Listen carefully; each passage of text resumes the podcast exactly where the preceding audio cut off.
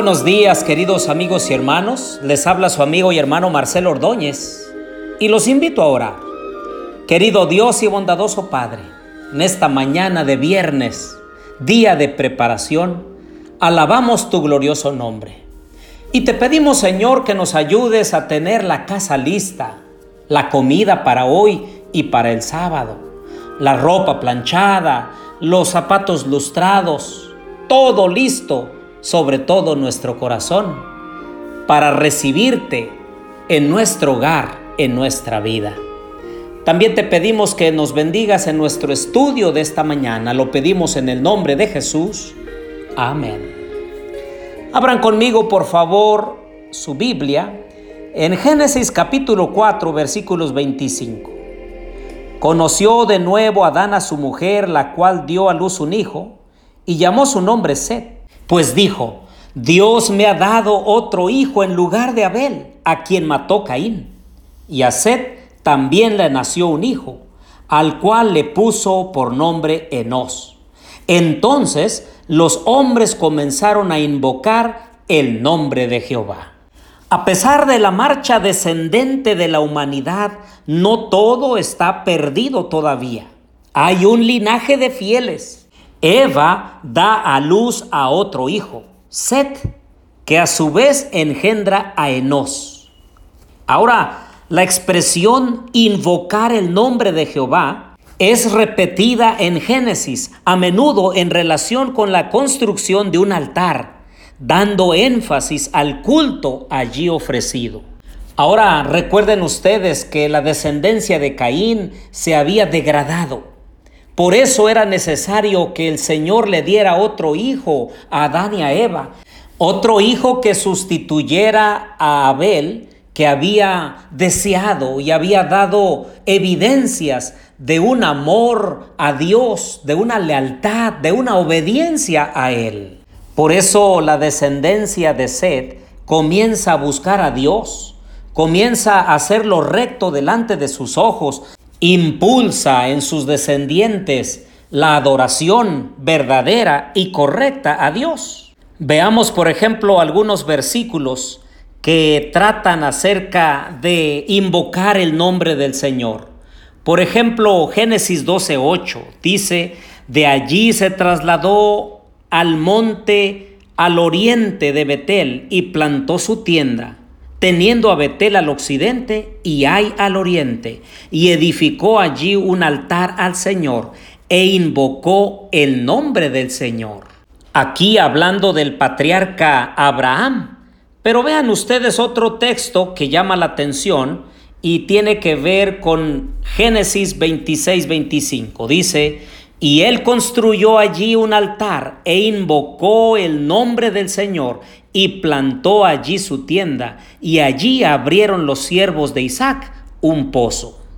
No tan solo Abraham invocó el nombre de Dios, sino ahora su hijo Isaac.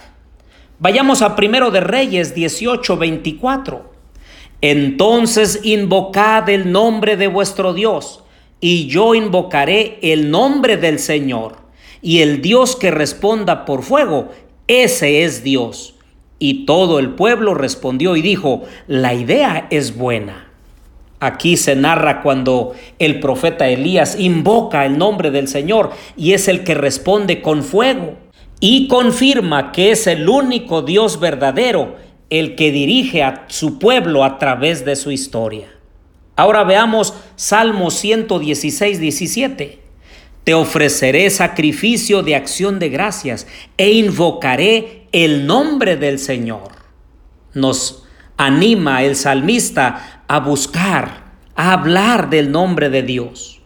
Ahora el profeta Joel, capítulo 2 y verso 32 dice, y sucederá que todo aquel que invoque el nombre del Señor será salvo, porque en el monte de Sión y en Jerusalén habrá salvación como ha dicho el Señor, y entre los sobrevivientes estarán los que el Señor llame. Ahora, el profeta Sofonías también añade algo acerca de esto en Sofonías 3:9. En ese tiempo daré a los pueblos labios puros, para que todos ellos invoquen el nombre del Señor, para que le sirvan de común acuerdo. Y Primera de Corintios capítulo 1 y versículo 2 dice, a la iglesia de Dios que está en Corinto, a los que han sido santificados en Cristo Jesús, llamados a ser santos, con todos los que en cualquier parte invocan el nombre de nuestro Señor Jesucristo, Señor de ellos y nuestro. Así que a partir de la llegada de el sustituto de Abel, que es Set, y sus descendientes, se comienza a abrir una brecha. Aquellos que eran descendientes de Caín y de todos sus hermanos, y de Set y su descendencia. Ahora ustedes me pueden decir, ¿y con quién se casó Caín? ¿Y con quién se casó Set? ¿Cómo es que fue poblada la tierra y cómo había gente? Bueno, miren ustedes lo que dice Génesis capítulo 5, versos 3 y 4. Vivió Adán 130 años y engendró un hijo a su semejanza, conforme a su imagen, y le puso por nombre Set. Fueron los días de Adán después que engendró a Set 800 años y engendró hijos e hijas. Así que Adán vivió 930 años y murió. Ahora recuerden ustedes, aunque la Biblia tiene historia, no es un libro de historia. Aunque la Biblia no es un libro de ciencia, pero hay cosas de ciencia. Recuerden ustedes que la Biblia contiene todo lo necesario para que tú y yo podamos ser salvos en Cristo Jesús. Y también narra el conflicto cósmico entre el bien y el mal. Por eso vamos a ver durante toda la Biblia siempre a los protagonistas y a los antagonistas.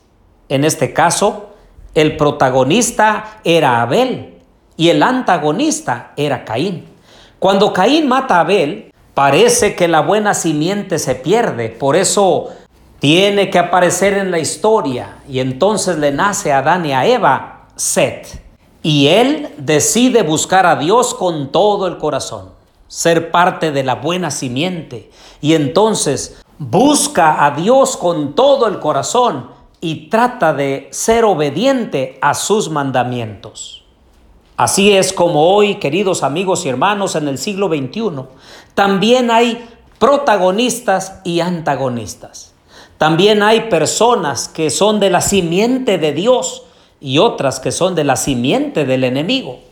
Yo anhelo y deseo que tú y yo seamos de la simiente de Dios, de aquellos que buscamos e invocamos su nombre todos los días, que luchamos por ser obedientes a su palabra, que lo ponemos en primer lugar, que tratamos de honrar su glorioso nombre y permitir que nuestro carácter pueda ser transformado y modelado a su semejanza. Pidámosle al Señor en esta mañana que nos ayude a invocar su nombre en las buenas y en las malas. Que podamos ser partícipes de su pueblo que lo espera en gloria y majestad. Aquel pueblo que decide honrarlo, obedecerlo, esperarlo. Oremos. Querido Dios y bondadoso Padre, bendícenos en este día, Señor.